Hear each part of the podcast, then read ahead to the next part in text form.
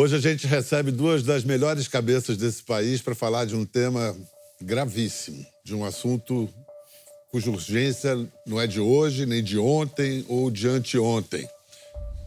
Tornou-se comum nomear a nossa crise de segurança pública como uma epidemia, mas hoje mais parece uma endemia, quer dizer, uma epidemia crônica.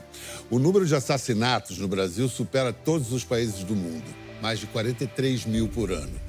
Das 50 cidades mais perigosas do mundo, 10 estão no Brasil. Na Bahia, só em setembro agora, 50 pessoas, entre bandidos, inocentes e policiais, foram mortos descontrole, endemia, sensação de derrota. O Estado não cumpre seu papel mais básico, principalmente nas áreas mais pobres das grandes cidades.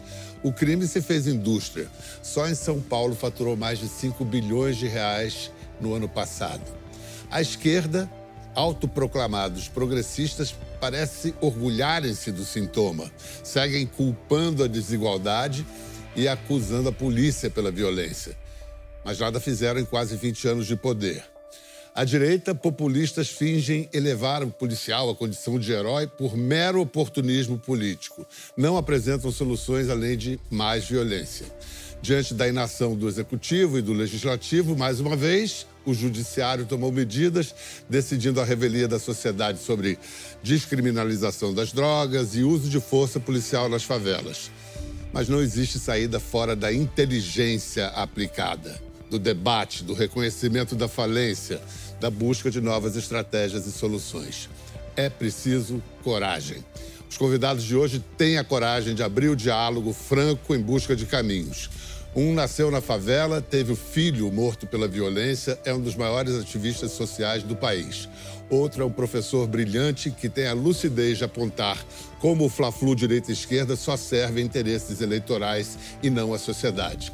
Então, para esse papo fundamental, recebemos o presidente da CUFA, a Central Única das Favelas, Preto Zezé, e o sociólogo e cientista político, professor Wilson Gomes. Muito bem-vindos, ótimo, ótimo ter essa conversa com vocês, principalmente. Professor, hoje a violência é o maior problema nacional? Segundo pesquisa recente, é, parece que sim. Ele superou todos os outros grandes problemas, né? Alguns endêmicos, como educação, saúde, e ele subiu até corrupção, que tinha entrado na agenda nos últimos anos, foi superado pelo problema da segurança pública. Embora a segurança pública, na verdade, seja uma espécie de, de caixa onde se guardem muitas coisas. Eu acho que o, o grande problema nacional, na cabeça de todo mundo, é o homicídio, é o risco de morrer. Eu acho que há uma questão fundamental. Se perguntar para um cidadão hoje, que, sobretudo da periferia, qual é o seu maior medo Uh, menos que o, uh, o medo de, de, desemprego era um medo fundamental, o medo de ficar doente era um medo fundamental. Mas hoje a o, primeira resposta é... É medo de morrer, é medo de ver seu filho morrer, de não saber se seu filho volta para casa, por exemplo, à noite, né? ou medo de ser apanhado naquela, digamos assim, pelo lobo durante a noite, né? saber uhum. quem vai sobreviver, né? porque todo dia se amanhece contando cadáveres. Ou se você passa de carro no lugar na na hora errada, no lugar errado. Bom, essa experiência de ter um filho vítima da violência, você sofreu. Preto, quanto isso lhe marcou e isso de alguma maneira mudou a sua compreensão do tema? É, não só mudou, mas você fica também. Porque a gente convive dentro. Porque uma coisa é fazer uma atividade dentro de favela e depois ir embora. Coisa é fazer um movimento de um tempo que você termine certo. Outra coisa é quando você é de lá e você não está indo para lá, você continua lá o tempo todo, você convive com esse processo. Na verdade, você mesmo percebendo as coisas, você não tem. Na verdade, a gente até sonha que aquilo nunca atinge a gente. Quando atinge, aí você vê o nível que está e você vê, primeiro, você vê que é uma guerra que é sem vencedores, porque a mesma lógica que vitimou meu filho está vitimando milhares de jovens no Brasil inteiro. Então, você vai ter as dificuldades ali do território, você vai ter a convivência das famílias, você vai ter muitos filhos são criados mais com mãe do que com pai, você vai ter a socialização na rua, que hoje é muito diferente do, do, meu tempo, que você não tinha tanta arma, você não tinha tanta disputa de território. Há pouco eu estava falando com o Wilson, sem ele ter um filho que anda na rua, e ele estava falando, orientando o filho dele por causa de símbolos, por causa de cores, que muitas vezes você pode ser confundido que pertence a um território, que o outro te identifica como inimigo. Então, Parece brincadeira isso, parece uma coisa de estudo, parece uma coisa de eh, fazer pesquisa, mas isso é uma coisa que define vida e morte que define o ir e vir, que define lei e ordem dentro de um território. E eu acho que muitas vezes o debate político ele fica muito resumido a lavar as mãos com isso, com um tema que é super sério, porque eu vou te dizer uma coisa. É, eu venho de um estado que já teve greve de polícia. O Wilson também teve greve de polícia na Bahia, que eu lembro, né? É, então, a saúde pública, quando faz uma greve, quem pode pagar está de boa. A educação também. O transporte público também. Quando você tem uma greve de polícia, você assusta o cara do Capão Redondo até o cara aqui dos Jardins, até o cara aqui na Berrine, porque você destabiliza as regras da sociedade. E eu acho que quando houve, houveram essas questões, empurrou a gente para um lugar de medo e de desespero, e ninguém está falando sobre isso. Não só falando, eu acho que o maior erro dos governos progressistas não foi só não agir sobre, mas agir legitimando uma agenda que hoje se critica. Porque se morrem pessoas aqui em São Paulo por causa de uma ação policial, se considera o governador fascista. Mas se quando é na Bahia, porque é um governo progressista, há um outro tipo de abordagem. É, porque a, a, violência atinge todas as classes, mas sem dúvida a base da pirâmide tem uma ração diária uhum. de terror, de horror. E a gente sempre ouviu falar de governantes que é, quando a, a, pobreza diminuísse, a violência iria ser reduzida é, proporcionalmente. Mas hoje o Brasil é bem menos pobre que no passado e nossos assassinatos, nossa taxa de homicídios só aumenta. Qual é a correlação, professor? Existe uma relação de causa e efeito? Bom, certamente há de haver uma relação, pelo menos com relação à pobreza, né? Porque na pobreza que se recruta para o crime. Curioso é que também na pobreza que se recruta o policial, né? Hum. Porque de onde vão vir as pessoas que aceitam arriscar a sua vida diariamente né, por um salário que não é grande coisa, senão exatamente na pobreza, uma, uma oportunidade de ascensão social, né? Então, a pobreza é um, um depósito de, de, pessoas que potencialmente podem ser recrutadas para isso, certamente. Então, a desigualdade cumpre um papel? Certamente cumpre. Mas não basta, porque sociedades mais pobres, ou mesmo a nossa sociedade, quando era mais pobre, havia muito menos homicídio, muito menos risco de morrer. Né? Eu, eu acho que isso é um ponto. Então, se você diz para o cidadão que está na periferia que, olha, senta e espera, vamos resolver o problema da igualdade social, vamos resolver o problema da educação universal e depois nós voltamos a conversar, essa é uma agenda impossível. Né? É. Isso, essa é uma promessa inaceitável. É, é, mais que né? messiânico, né? é, pior que messiânico, é mentiroso. Né? É, assim como uma outra mentira, né? a mentira de que se eu colocar praticamente um policial para cada cidadão e se eu matar todos os bandidos, então isso vai ser resolvido. Senta, espera, nós vamos matar todos os bandidos, vamos colocá-los todos na prisão e vai resolver o problema. Também é uma grande mentira. Ah, vamos ali para o Beabá. O Estado, a primeira razão de ser do Estado é deter o monopólio da violência, claro. o monopólio da violência. Quer dizer, quando que a gente, o Estado brasileiro, perdeu esse monopólio? Ah, perdeu há muito tempo. Não é só o monopólio da violência, né? porque o Estado também é o que deve garantir para as pessoas segurança, é a contraparte, né? Vocês não se matem. Né? Que nós resolvemos. Nós cuidamos, é. né? Que nós protegemos você. O Estado é. tem um pacto com o cidadão. Você Isso. não é violento e nós cuidamos da outra coisa. Mas não cuida da outra coisa. As pessoas foram sendo sucessivamente abandonadas. Há camadas de abandono e são foram colocadas, né? Tal ponto que se perdeu o Estado. Na verdade, você tem territórios, né? não sei Preto pensa disso, mas tem territórios dentro das cidades e do próprio país e que não e que o Estado não alcança, não alcança o serviço público, não alcança assistência social, não alcança nada. Na verdade, estão sob domínio.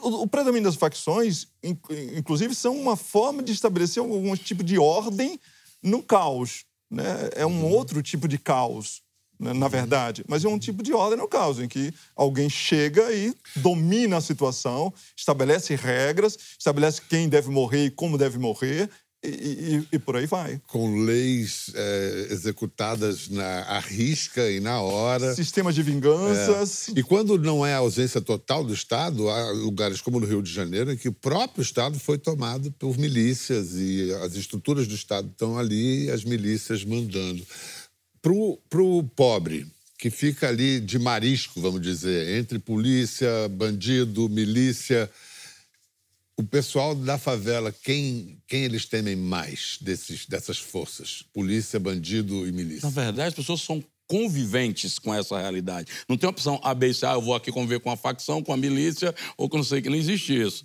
Há uma, um, um, um, em alguns territórios do Brasil, nem sequer o monopólio da força o Estado brasileiro tem mais. Sim, sim. E na medida que o Estado vai se retirando, vai se criando um vácuo em que, por um lado, a lei e a ordem fica por conta desses grupos armados, sejam facções ou milícias, e, por outro lado, você vai ter um estado de bem-estar social improvisado executado pelas igrejas pentecostais. E é nesse vácuo aí que se cria, e esses grupos começam, inclusive, em alguns lugares do Brasil, a cruzar os seus próprios interesses, que trabalham com a ideia de prosperidade, que trabalha com a ideia de pertencimento de grupo, que trabalha com a ideia de acolhimento dos mais rejeitados. Você está então... enumerando aí várias. É... É, situações até desejáveis. Lógico, é. por isso que não crescem à toa. Pois é. Não crescem à toa. É. E o cidadão hoje, aí eu fico preocupado quando a gente pontua alguns debates, é, sem perceber, por exemplo, que hoje em cada 10 lares de favela você tem uma mãe solo com mais de dois filhos, um filho ali, uma média de 12, 13 anos, tá naquela curiosidade da rua, a mãe sai para trabalhar, não tem que deixar seus filhos. Aí você vamos, era um debate que eu até escrevi esses dias no jornal sobre isso, sobre a regulamentação do, do, do peso da maconha, né? E eu fico assim, como é que essa mãe, que o radar dela é esse aqui, ela vê maconha naquele território. Porque para ela não existe o estado de São Paulo. Existe uma rua lá no Capão Redondo, na Brasilândia, lá na, no Complexo da Penha. Não, não, existe ali o estado, é uma ficção. Existe a sua rua, a sua vida. Mas esse ela é um cidadão, é assim que ele Sem deixar com quem tem que deixar os filhos. Uhum. E na cabeça dela é: não quero que meu filho se vicie, não quero que ele se envolva com crime, não quero que seja violentado pela polícia. E nós vamos trazer um debate que ativa nela uma visão que associa esse debate a tudo que ela nega. Então, como é que eu quero chegar nesse debate? Como é que eu quero chegar nessa população sugerindo uma agenda que para ela não é prioridade? O que o Preto está dizendo é que a discussão da descriminalização das drogas é elitista. Você concorda? Olha, é, é sim, mas é também outra coisa, porque eu acho que há um consenso hoje entre sociólogos que trabalham com a violência, não é o meu caso, de que as, os presídios são escolas do crime, são universidades do crime, são lugar onde forte recrutamento. Né? A expansão das facções pelo Brasil passa pelos presídios. Então, quanto mais você entulha o presídio de pessoas que estavam fumando maconha, mais você tem chance de ter um sujeito que vai ser recrutado para o crime. Então, as prisões, ao contrário do que dizem certas ideologias, as prisões não são lugar para evitar o crime, são lugares para promover mais crime.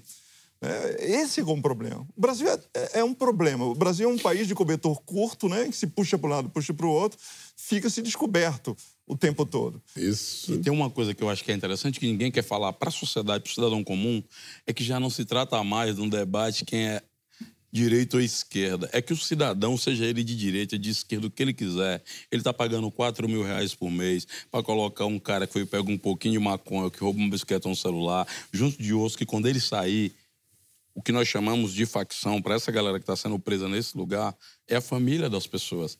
Porque é quem adota ele, é quem cuida dele, é quem protege, dá pertencimento. Não é nem uma questão de status e dinheiro mais.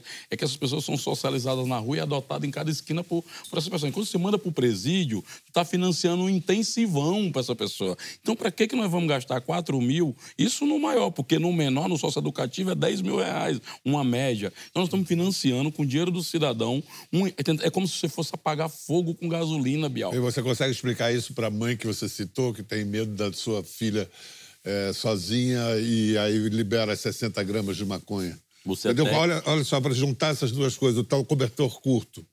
Aí é onde eu acho que a abordagem errada. Quando eu sugeri, inclusive, para o agora assume o presidente Roberto Barroso, que ele traz muito essa discussão, ele perguntou para mim, o que, que você acha? Eu falei, ó, deixa eu dizer uma coisa bem franca para você.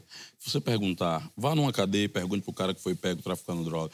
Irmão, se eu estiver na rua hoje vendendo de novo, é, e se legalizar a maconha, o que você vai fazer? Eu vou vender outra coisa, eu vou traficar outra coisa. É sobre economia a discussão. Quem define quem é traficante usuário, é eu sou pego aqui, o policial define e me leva para a delegacia. Dependendo do meu CEP, do, do meu dinheiro, da minha conta bancária, dos meus parentes, eu vou ser traficante ou usuário. É assim que funciona. É assim, eu queria que fosse diferente. Então, quando o judiciário traz a discussão de gramas, eu, eu, eu sou um cara de rap, eu queria ser de charge, porque eu ia desenhar um usuário e um policial brigando com balanças de precisão. O cara dizendo, não, eu tô com 60 gramas, tá não, tá com 70, entendeu? É assim, 62. É, é, é trágico, né? É, então, seria assim, cômico se não tão fosse distante trágico. da realidade, Pedro. É. Assim que eu fico preocupado só para não estar vendo a quantidade de gente que morre todos os dias. E o preocupante para o cidadão comum não é um sequestro, assalto a banco. Você está na parada de ônibus e roubaram o seu celular, cara.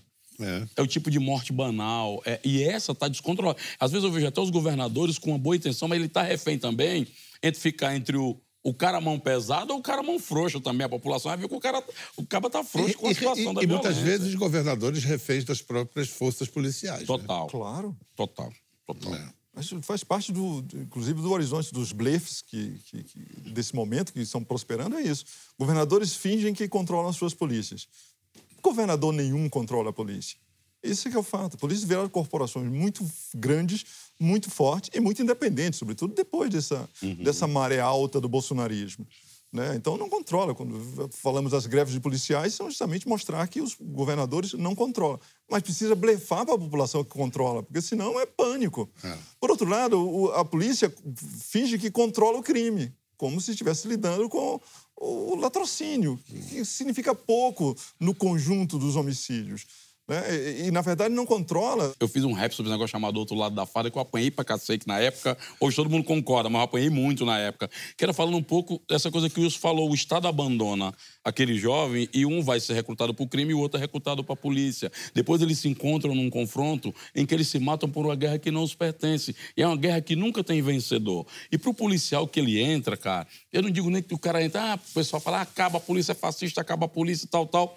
Eu acho que tem nem diálogo quando você começa a conversar assim, mas mergulhando um pouco no cotidiano, e é difícil você fazer esse papel, principalmente eu que venho de uma área que eu tenho relações literalmente físicas com a polícia, né?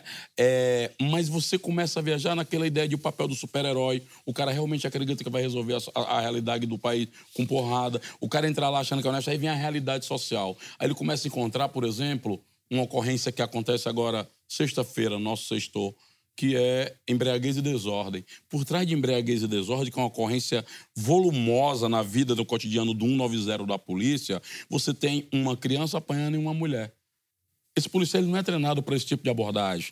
O que, que acontece? Quando ele vai lá, ele primeiro comete o primeiro problema, invasão de propriedade. Depois vai ter que neutralizar o cara que está cheio da cachaça. Aí é lesão corporal. Depois os filhos, a mulher se envolve, é a confusão. Vai para a delegacia, Pedro o cara que foi solicitar, a mulher que solicitou o serviço de segurança é testemunha de acusação. O cara que causou a, a bagunça toda é vítima de lesão corporal e invasão de propriedade. E o policial que foi prestar o serviço é o réu. Numa atividade que eu poderia, ao alcance da mão, não estou falando de outro mundo, de coisas que não existem. Eu poderia ter um movimento de mulheres ativo dentro de uma favela, mas tem que conversar com a mulher evangélica, não é só com a mulher que vota mas no é, progressismo. Mas é isso que você faz, né? Isso, o tempo todo. É. E é, você tem que ter um movimento que cuide da infância, que, que regule a bebida nos bares, então, se a então, bebida que é a causadora... que no início eu estava querendo dizer, a gente fala que segurança pública é só polícia, não, a segurança Não, mas pública... isso vai servir para o policial, que ele não vai ser chamado para isso. Sim, a, a sociedade, é isso. no caso, o jargão, a sociedade é civil. É isso. Mas olha, a gente está falando de como a polícia precisa se preparar, o quanto ela ficou pelo caminho. Enquanto isso, o, o, o crime cada vez mais organizado. Não sei se vocês assistiram um trecho de uma matéria de pouco tempo atrás do Fantástico. Eles estão ali para matar ou morrer. E estas imagens mostram que são treinados para isso. Criminosos aprendem táticas de guerrilha, onde vive gente que é de paz, as maiores vítimas dessa guerra. Esta é a Maré, um dos maiores complexos de favelas do Rio onde moram mais de 140 mil pessoas. Pais, mães, famílias, trabalhadores, estudantes, crianças. Eles matam mesmo, se eles não for pra cá, eles matam. Pra botar uma barraca na feira, tem que pagar. Se você quiser vender um salgadinho na rua, tem que pagar. Se não pagar, eles tomam, entendeu? Tudo lá é sobre isso. Vamos lá. A gente falou há pouco do monopólio da força perdido pelo Estado. Pode-se dizer que existe Estado democrático de direito numa favela assim? Absolutamente. Né? Um Estado de arbítrio. Né? Na verdade, quem controla esse Estado arbitra absolutamente. Né? É um árbitro absoluto que decide sobre vida e morte. Eu acho que esse é um grande problema nosso. Essa perda do Estado. O Estado que alcança poucos bairros numa cidade, né? onde, de alguma maneira, e o resto ele entra para matar, né? ou entra para arrebentar. Não sabe como lidar, na verdade, porque não está sob o seu controle. E, e tem uma coisa que é fundamental: há uma peça que é fundamental para resolver essa confusão, que é o próprio policial.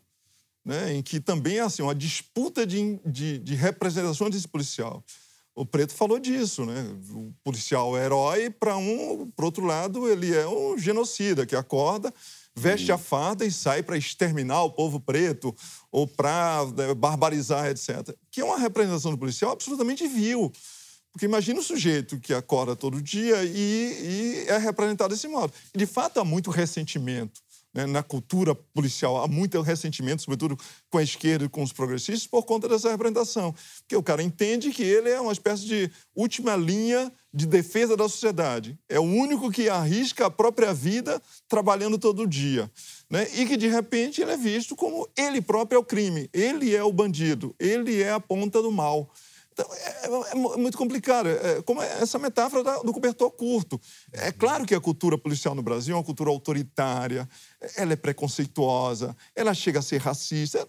Ninguém discute isso, né? afinal de contas. Os policiais têm, têm pouca compreensão da vida democrática. O tema dos direitos humanos é um tabu absolutamente nesse ambiente, até porque ninguém compreende direito exatamente o que significa direitos humanos.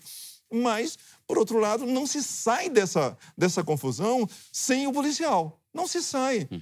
Tem uma coisa que ninguém fala na matéria, que é, é a minha grande preocupação com essas matérias.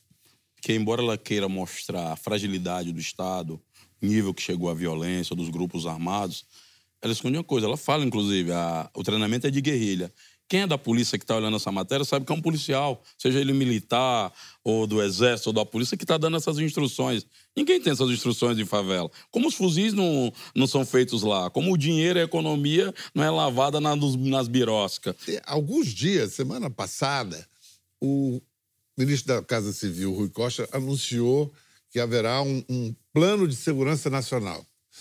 Queremos uma política conjunta da PF das Forças Armadas para conter fuzis no Brasil e de armas pesadas também.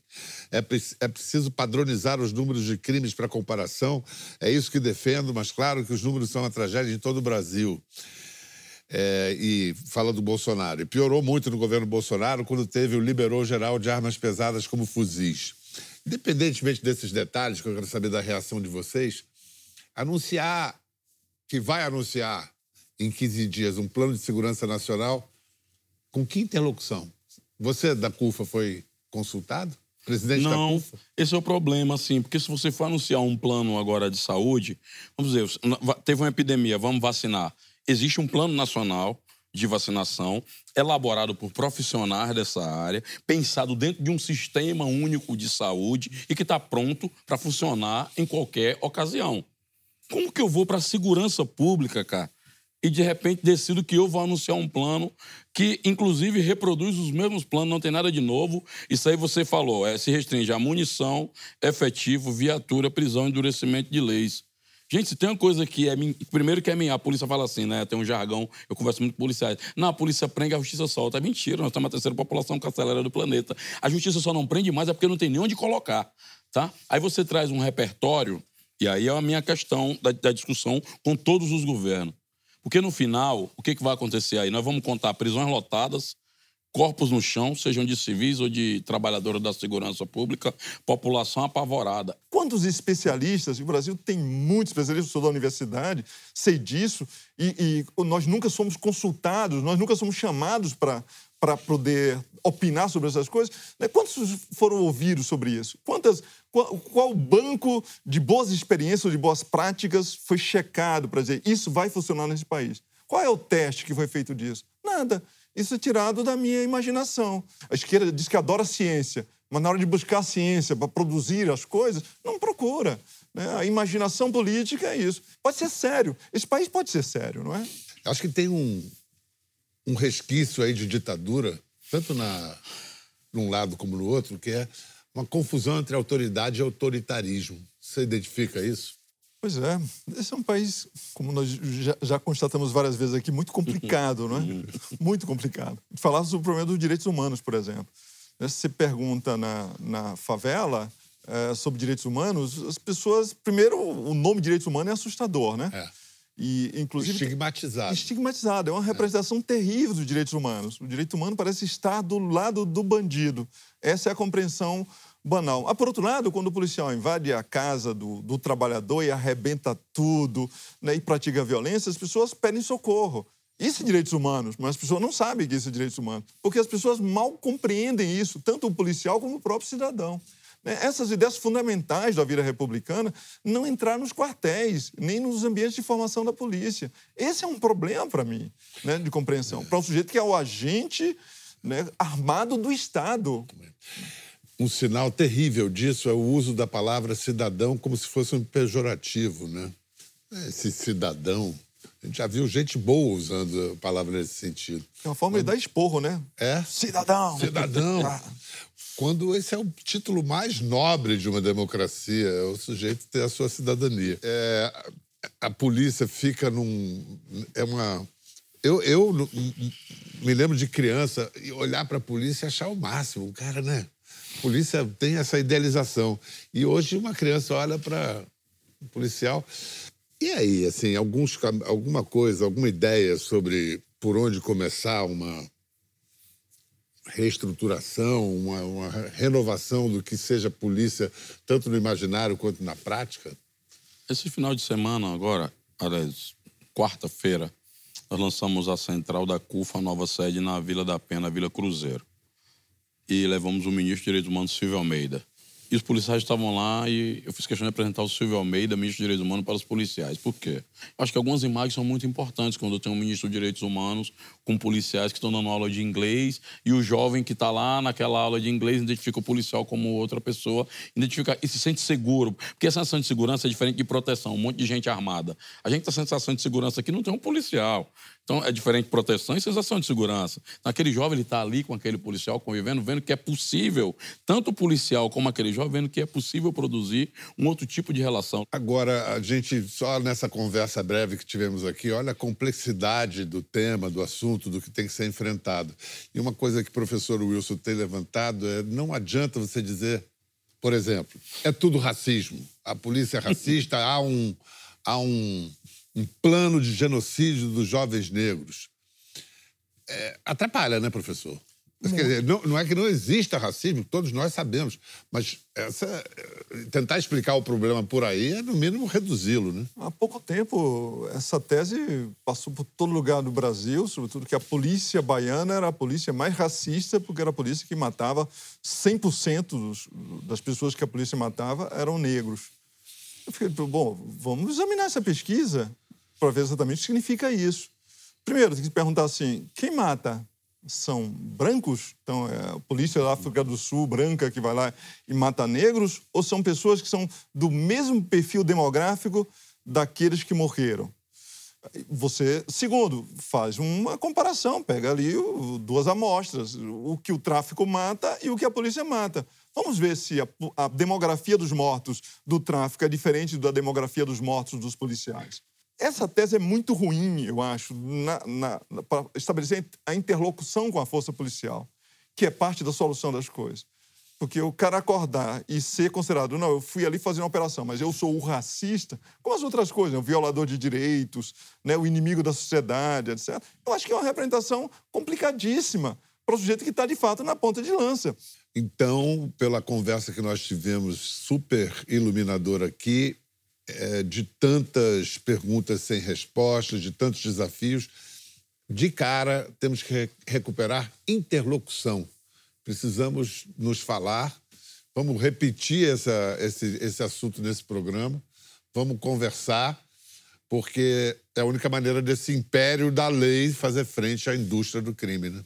Muito obrigado, professor Wilson Gomes. Muito obrigado, professor, conselheiro nacional, presidente, meu amigo Preto Zezé.